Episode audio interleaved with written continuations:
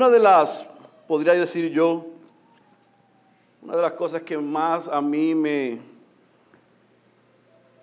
me llaman la atención, suben mi adrenalina, me desafían y me retan, es ver y soñar en lo que todavía no es y pudiese ser.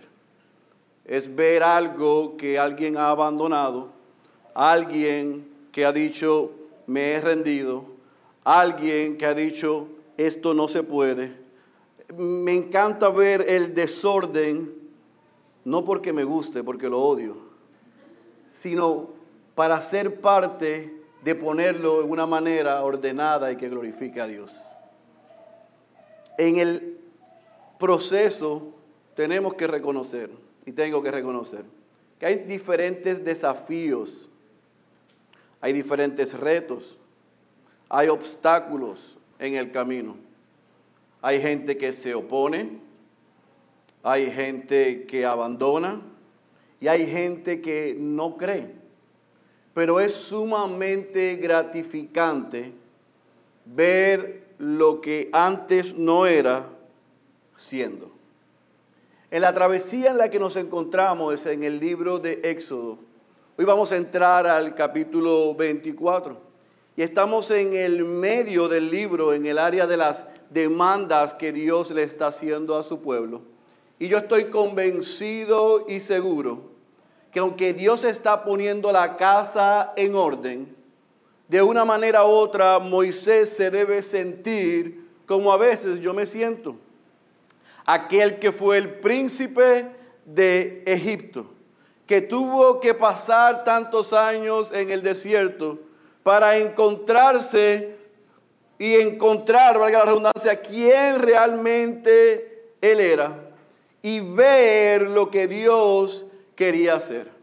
Yo no estoy muy seguro si a estas alturas, donde Dios lleva desde el capítulo 19 haciendo demandas y demandas y demandas, Moisés tiene la misma actitud ante lo que está viendo, pero a ciencia cierta, Dios está trabajando en su pueblo, poniendo las cosas en orden, y eso debía estar causando en el pueblo una serie de expectativas de la esclavitud, ahora somos su pueblo, de algo que no tenía valor, Él nos llamó nación santa, real, sacerdocio y pueblo adquirido para Él. Especial tesoro. Así que Dios no ha terminado con Israel. Después de su libertad, vimos en el capítulo 19 que Dios convoca a Moisés y a su pueblo al monte en Sinaí.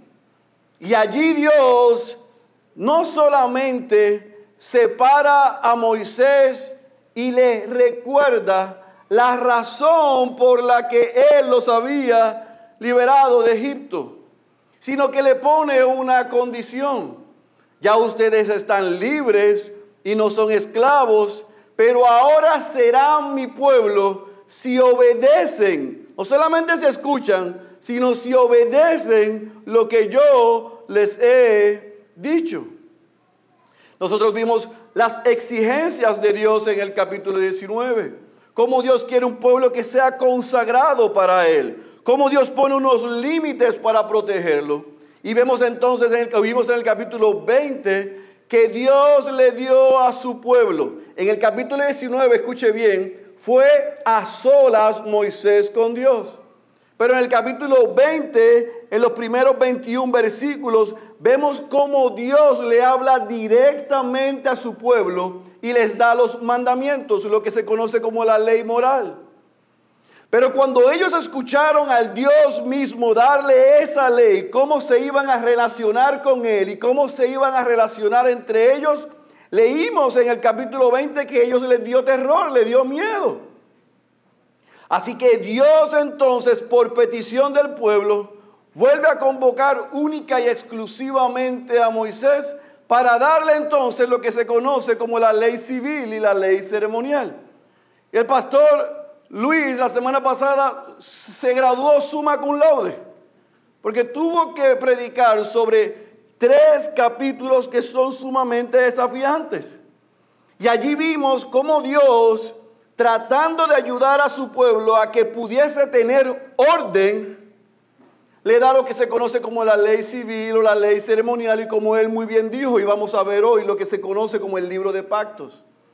Dios está estableciendo y ayudando a su pueblo a que sepan cómo se van a relacionar, cuáles son sus límites, qué deben celebrar para que traiga gloria a su nombre, pero que también sea de bendición en la comunión de ellos como el pueblo de Dios. Pero tanto en la ley moral, tanto en la ley civil, tanto en la ley ceremonial, Dios está exigiendo obediencia. Y hemos dicho por las pasadas semanas, Dios no está haciendo esto para adquirir un pueblo. No, Dios había adquirido un pueblo y después que son su pueblo, después que son libres, después que ya están seguros, Él exige obediencia. Ninguna de las cosas que nosotros hemos visto por las pasadas dos semanas son hechas por aquel pueblo. Ni ninguna cosa que nosotros hagamos pueden ganar nuestra salvación. Pueden mantener nuestro estatus como hijos de Dios. Sin embargo, Dios al que llama así y salva, aunque lo preserva y lo persevera hasta el fin, requiere, porque es un Dios celoso, que seamos obedientes a Él. Así que ante esa plataforma de un Dios que está creando algo hermoso y nuevo con su pueblo, Dios continúa demandando sobre su pueblo fidelidad y obediencia. Así que en esta mañana lo que vamos a ver en el capítulo 24 es lo que se conoce como la ratificación del pacto. Vamos a leer en el capítulo 24 lo que se conoce como la ratificación del pacto. ¿Y qué es lo que vamos a estar viendo y cuál es el argumento de este capítulo 24? Es sencillo. Queremos ver al Dios que salvó, al Dios que está creando estructura, recordarle a su pueblo y garantizarle a su pueblo que ellos son de Él. Así que sin más preámbulo, yo te pido que vayas a tu Biblia, Éxodo capítulo 24. Vamos a leer todo el capítulo. Vamos a orar una vez más para pedir la asistencia del Espíritu para el predicador y para la iglesia. Y entonces comenzamos a trabajar el texto. Éxodo capítulo 24, cuando esté ahí me dice amén. Dice la santa y poderosa palabra de nuestro Señor. Entonces Dios dijo a Moisés, sube hacia el Señor tú y Aarón, Nadán y Abiú, y setenta de los ancianos de Israel, y subraye, y adoraréis desde lejos. Sin embargo, Moisés se acercará solo al Señor, y ellos no se acercarán, ni el pueblo subirá con él. Versículo 3, y Moisés vino y contó al pueblo todas las palabras del Señor y todas las ordenanzas. Y todo el pueblo respondió a una voz y dijo, yo quiero que subraye esto, haremos todas las palabras que el Señor ha dicho. Y Moisés escribió todas las palabras del Señor levantándose muy de mañana, edificó un altar al pie del monte, con doce columnas por las doce tribus de Israel, y envió jóvenes de los hijos de Israel que ofrecieron holocaustos y sacrificaron novillos como ofrendas de paz al Señor. Moisés tomó la mitad de la sangre y la puso en vasijas, y la otra mitad de sangre la roció sobre el altar. Luego tomó el libro del pacto y lo leyó a oídos del pueblo y ellos dijeron, todo lo que el Señor ha dicho, haremos y obedeceremos. Entonces Moisés tomó la sangre y la roció sobre el pueblo y dijo, he aquí la sangre del pacto que el Señor ha hecho con vosotros, según todas estas palabras. Y subió Moisés con Aarón, Nadab y Abiú y setenta de los ancianos de Israel. Y vieron al Dios de Israel y debajo de sus pies había como un embaldosado de zafiro tan claro como el mismo cielo. Mas él no extendió su mano contra los príncipes de los hijos de Israel. Ellos vieron a Dios y comieron y bebieron. El Señor dijo a Moisés, sube hasta mí al monte y espera allí, y te daré las tablas de piedra con la ley y los mandamientos que he escrito para instrucción de ellos. Y se levantó Moisés con Josué su ayudante y subió Moisés al monte de Dios. Y dijo a los ancianos, esperadnos aquí hasta que volvamos a vosotros. Y he aquí Aarón y Ur están con vosotros. El que tenga algún asunto legal, acuda a ellos. Entonces subió Moisés al monte y la nube, la nube cubrió el monte. Y la gloria del Señor reposó sobre el monte Sinaí. Y la nube lo cubrió por seis días. Y al séptimo día Dios llamó a Moisés de en medio de la nube. A los ojos de los hijos de Israel, la apariencia de la gloria del Señor era como un fuego consumidor sobre la cumbre del monte. Y entró Moisés en medio de la nube y subió al monte y estuvo Moisés en el monte cuarenta días y cuarenta noches. Vamos a orar una vez más. Padre, una vez más acudimos a ti y no oramos porque es parte de la liturgia. Oramos porque reconocemos nuestra necesidad de ti. Yo reconozco como predicador que no puedo cumplir con la encomienda de predicar tu palabra, de estar delante de ti y de parte de ti sin tu asistencia. Por eso que tu espíritu en esta mañana pueda predicar un mejor sermón del que yo soy capaz en los corazones de esta tu iglesia. Y que a través, Señor, de la exposición de tu evangelio, hoy, Señor, si te place, salves a los perdidos. Señor, edifica a tu iglesia, lo necesitamos, en el nombre poderoso de Jesús. Amén, amén y amén. Esto es lo que vamos a hacer con este capítulo 24, lo vamos a ver en dos puntos. El primer punto es la ratificación del pacto del versículo 1 hasta el versículo 8, o el pacto ratificado. Y el segundo punto, muy bautista, es del versículo 9 al 18, en la presencia de Dios. Pudiésemos ir versículo por versículo para tratar de sacar muchas cosas ceremoniales, sí, pero hoy no es miércoles, hoy es domingo. Así que lo que vamos a hacer es que vamos a concentrarnos en estos dos puntos. Vamos a ver el pacto ratificado, por qué Dios le envía a Moisés a hacer lo que hizo, cuál era la razón y por qué Dios separa a Moisés y lo lleva al monte a intimar con él y hablar con él. Pacto ratificado y la presencia de Dios. Fíjese que en el versículo 1 al versículo 2, porque el versículo 1 al versículo 2 va conectado con el versículo 9 y versículo 18 Dios le da unas instrucciones a Moisés. Ahora, yo quiero que usted recuerde lo que ha sucedido desde el capítulo 19 al capítulo 23. Literalmente, Moisés ha estado ¿dónde? En el monte. Ha estado hablando con Dios. Desde el capítulo 19 hasta el capítulo 23, solamente en una ocasión Dios habló directamente con el pueblo en el llano. Todas las otras instrucciones, palabras, que son los mandamientos del decálogo, o las ordenanzas, la ley civil o la ley ceremonial, se le dio a Moisés directo en el monte. Pero ahora nos dice en el versículo 1 que Dios le vuelve a decir a Moisés, sube. En otras palabras, escuche bien, Moisés había que bajado y estaba en medio del pueblo. Y en el versículo 1 y 2, cuando está en medio del pueblo, Dios le da las instrucciones, sube tú, sube Aarón, sube dos de tus hijos y 70 ancianos que representan el liderazgo de Israel. Y cuando suban, me van a adorar, pero ellos van a permanecer a distancia. Solo voy a tratar directamente contigo. ¿Estamos claros? Esa fue la instrucción.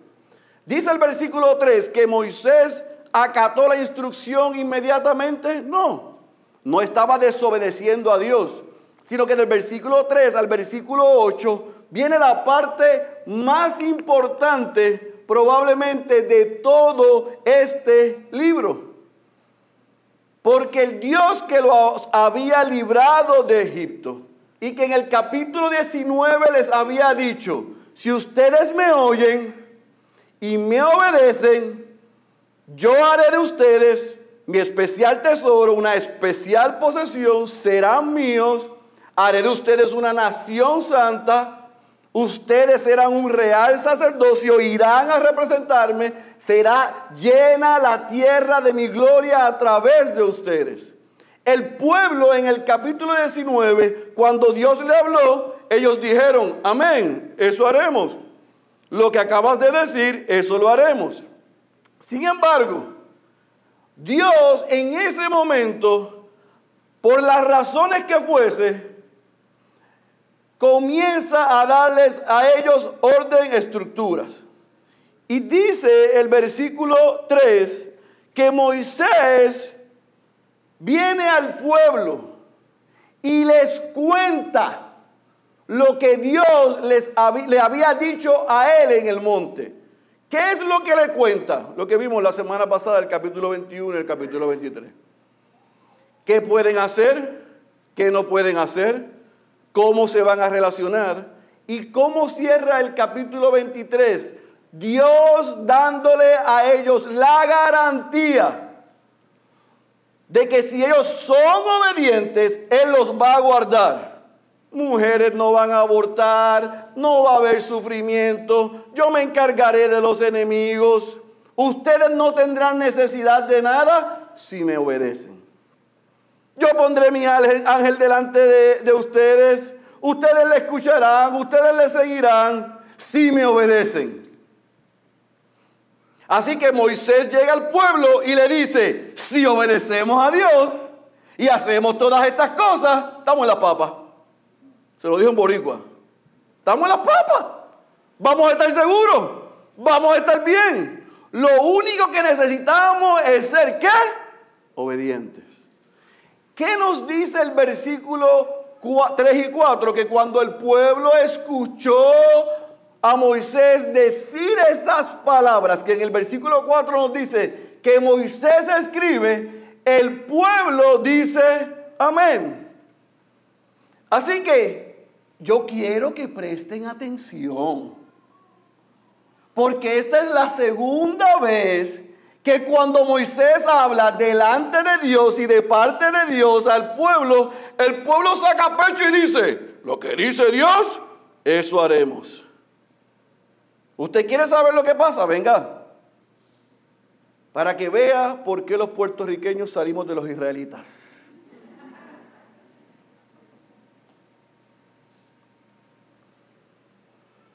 En el capítulo 19 Dios habló a través de, a, través de Moisés. Ellos dijeron amén.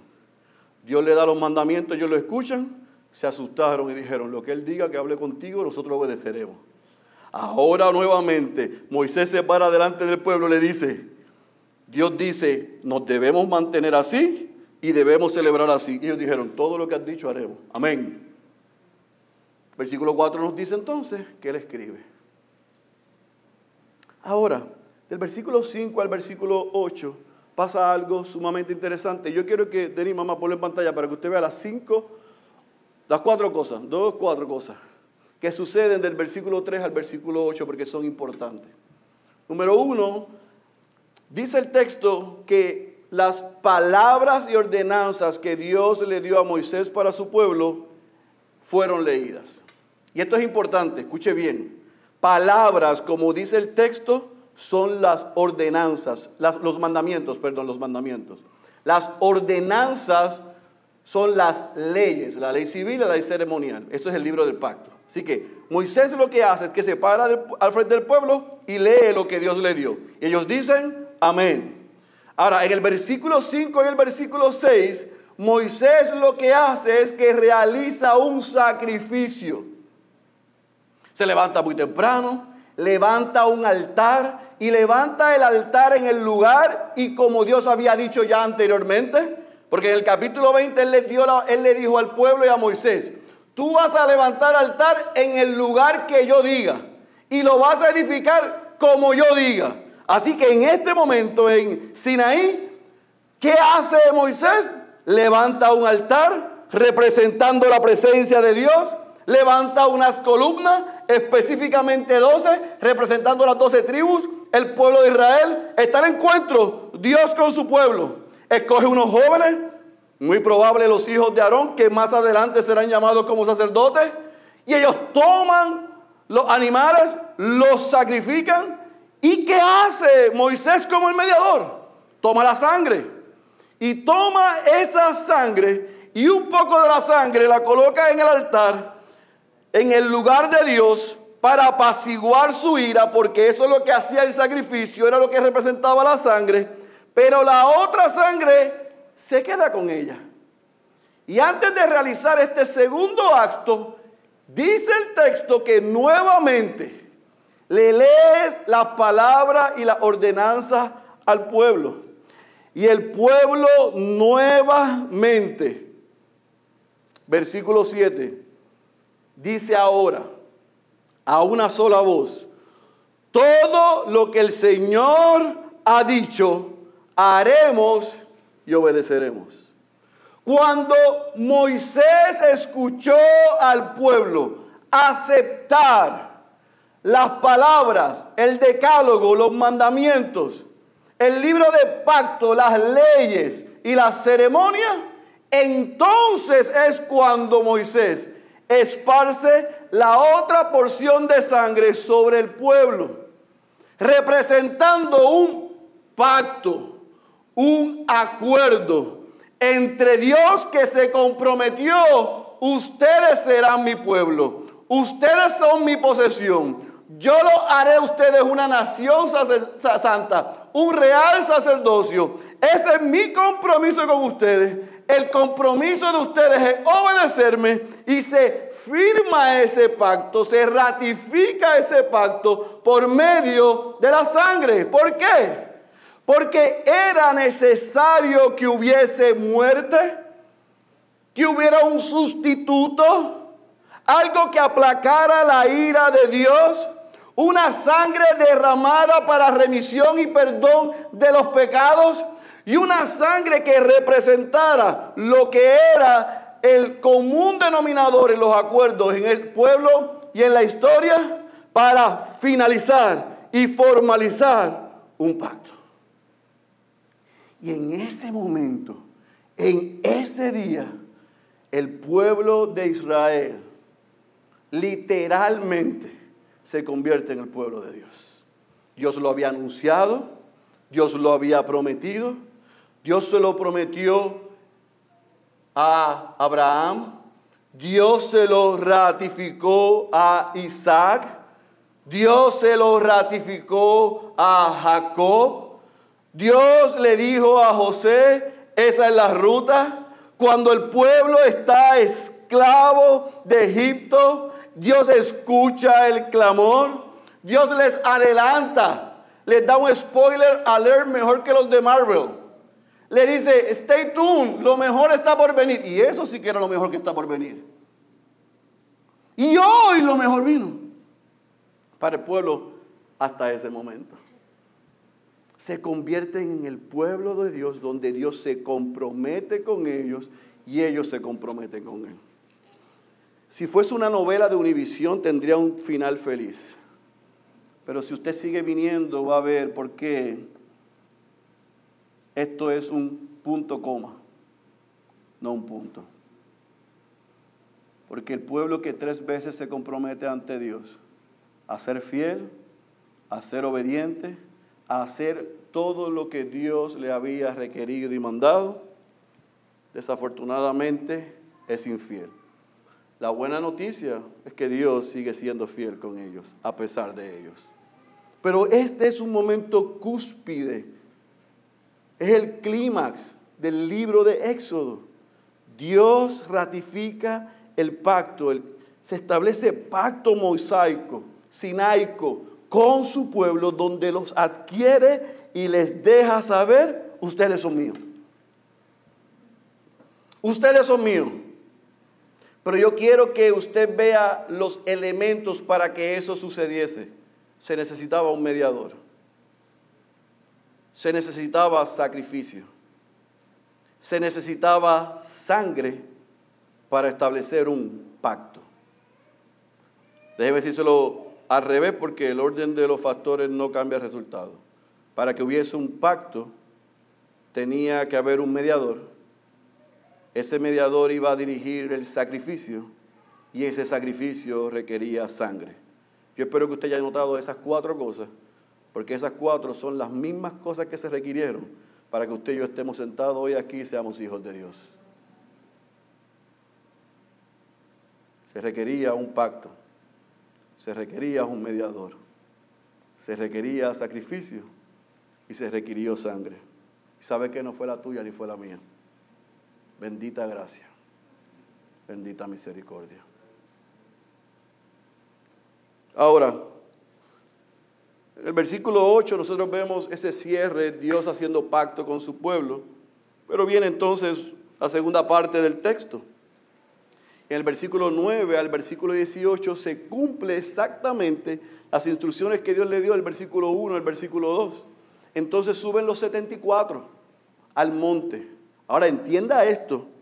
Eso que sucede en el llano, esa ratificación del pacto, lleva al, próximo nivel a estos líderes a lo que se conoce como una celebración.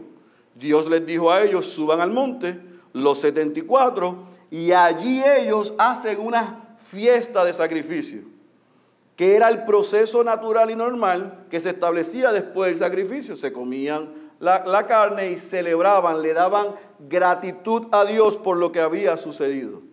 Así que el texto del versículo 9 al versículo 18, específicamente el versículo 9 al versículo 11, nos dice a nosotros que esos líderes suben, celebran la fiesta de sacrificio y según el texto, ellos ven a Dios.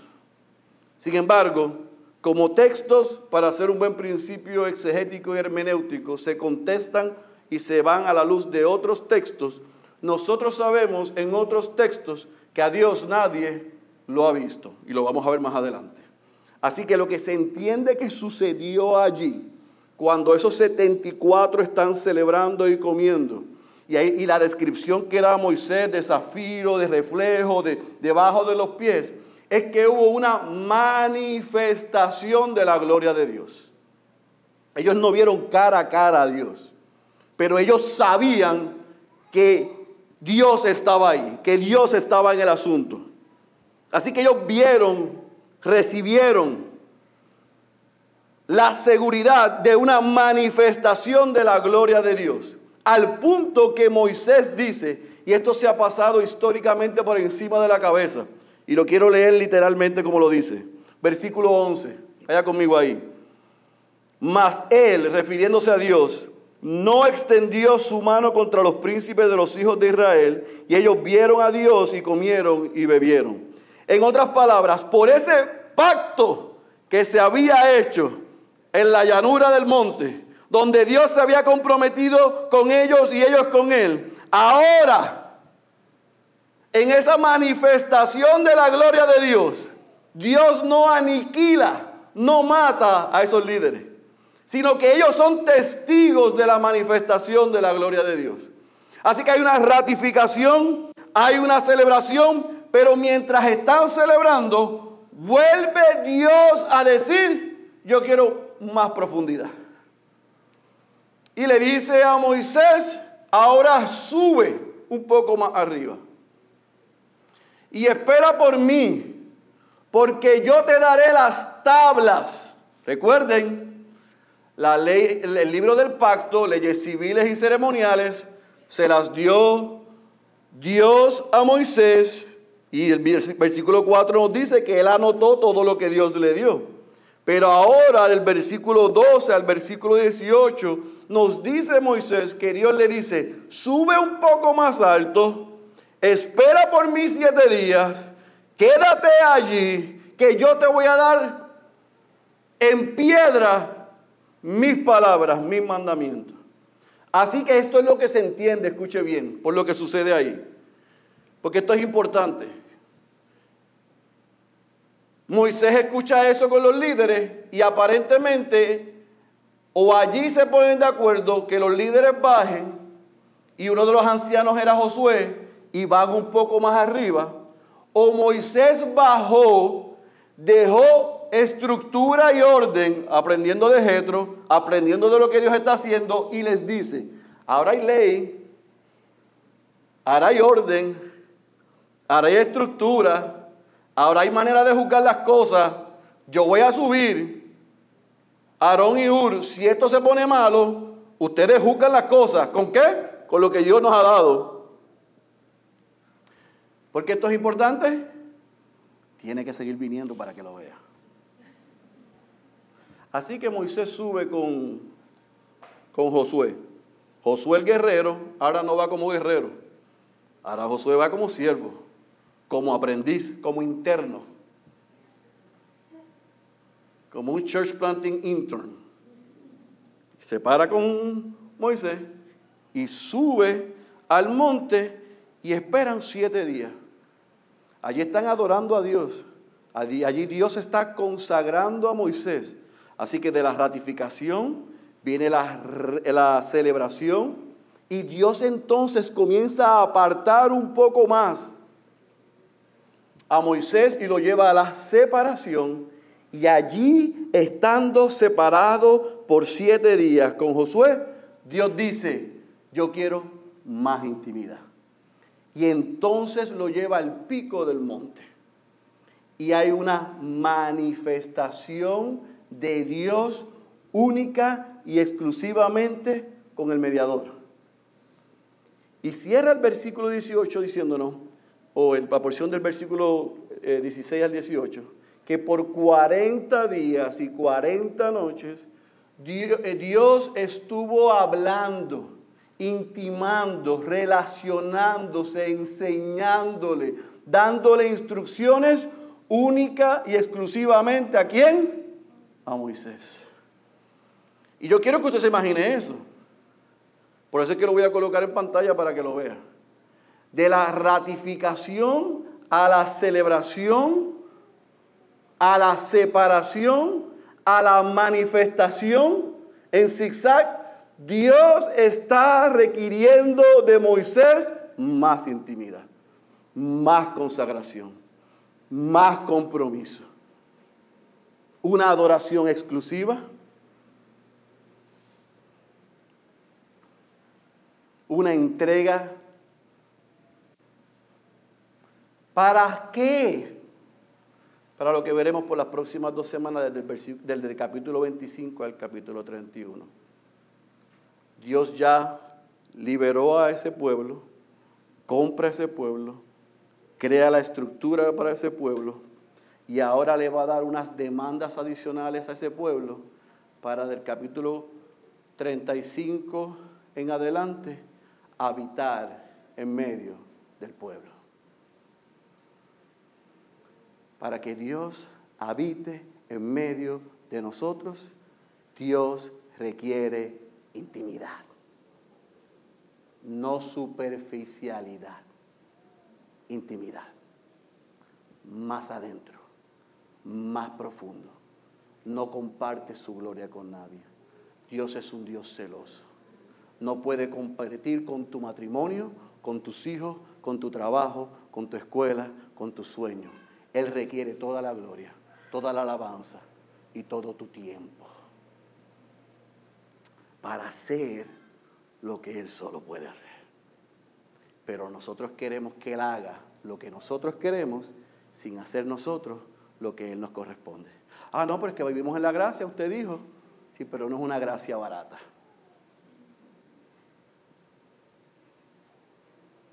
El que por los méritos de Cristo nosotros seamos salvos, no significa que Él lo va a hacer todo. Él ya hizo lo que nosotros no podemos hacer y ha puesto su Santo Espíritu en nosotros para que hagamos lo que debemos hacer. Con Moisés lo está separando y adentrando y colocando en, en capas más profundas para al final de este libro ver cómo Dios habita en medio de su pueblo. Pero una y otra vez Dios está requiriendo intimidad, separación. Y así concluye el capítulo 24. Dios haciendo una manifestación que es desde el llano, desde abajo, lo que se veía era un fuego consumidor. Arriba era una nube donde Moisés estaba, desde abajo se veía un fuego consumidor. El que le caiga el sallo que se lo ponga. Desde adentro era una nube, desde afuera es fuego consumidor. Desde adentro hay presencia e intimidad, desde afuera es fuego consumidor.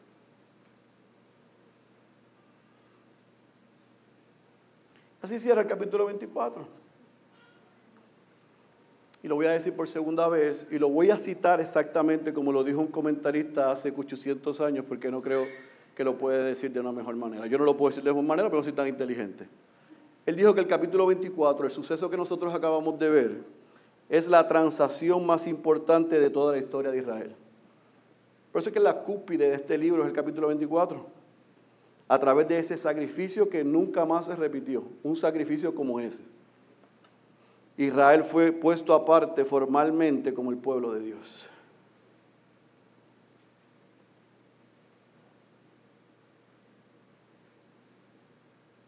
Así que el pacto de Dios con su pueblo requería qué? Un mediador, requería un sacrificio y requería sangre vertida y esparcida para expiar, para limpiar, para perdonar.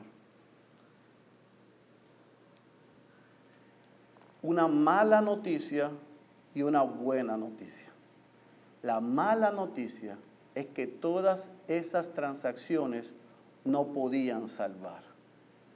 La buena noticia es que la transacción única que Dios hizo en un mejor, mayor y nuevo pacto, a través de un perfecto mediador llamado Jesús, el Cordero inmolado por su sacrificio en aquel madero, en aquella cruz, y por su sangre derramada en aquel lugar, se nos garantiza a usted y a mí perdón de pecados, salvación y escuche bien, una herencia eterna.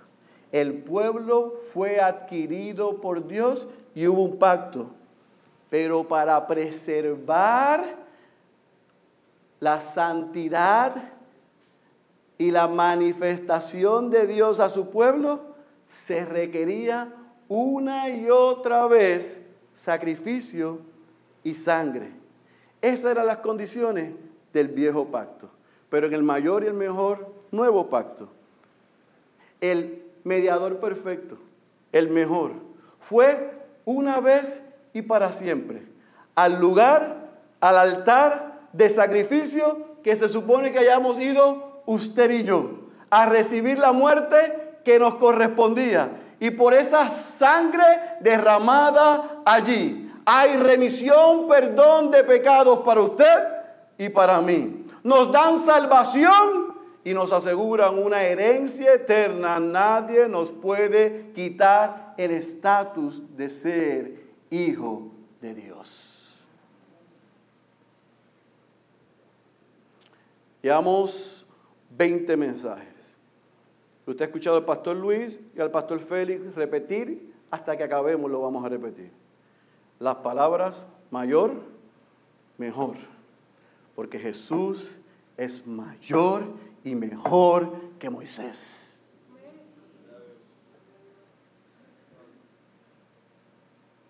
Y nosotros somos peor que ese pueblo.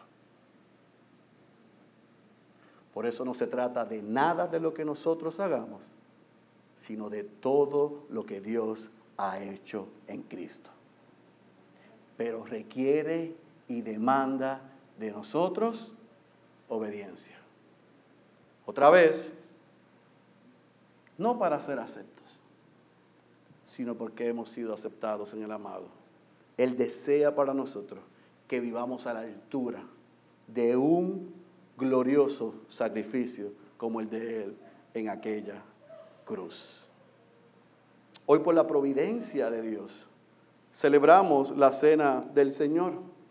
Así que de manera visible, hoy podemos ser testigos de las bendiciones de ese nuevo pacto. Y por eso yo quiero concluir con dos cosas a la luz de lo que vamos a hacer en breve y de lo que Jesús hizo mediante su nuevo pacto. Y Él, en la última cena, con sus discípulos. Nos dice en Mateo 26, 28, esto es mi sangre del nuevo pacto, que es derramada por muchos para el perdón de pecados. Eso debe producir en nosotros, iglesia. Hermano creyente que estás aquí. Esto debe producir en nosotros.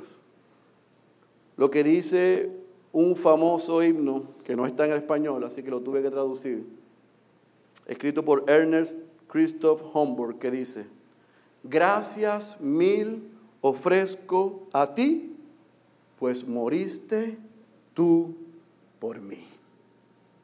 La pregunta que Moisés se está haciendo en estos 40 días en el pico de ese monte, en la presencia de Dios y en la manifestación de Dios, es qué va a hacer el pueblo con esto. Ya mismo va a recibir la respuesta.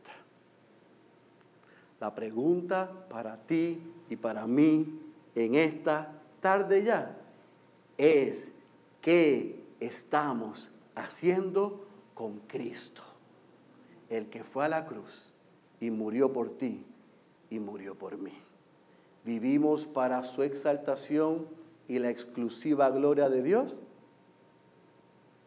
¿O no? Si vives, tú puedes hacer hoy, al cierre de este mensaje, estas palabras de este himno tuyas. No de boca, sino con acción que tu vida y mi vida refleje que le damos gracias a Él porque murió por nosotros. Si tú estás aquí y tú te has preguntado por los pasados 45 minutos, ¿qué tiene que ver esto conmigo? Tiene que ver todo.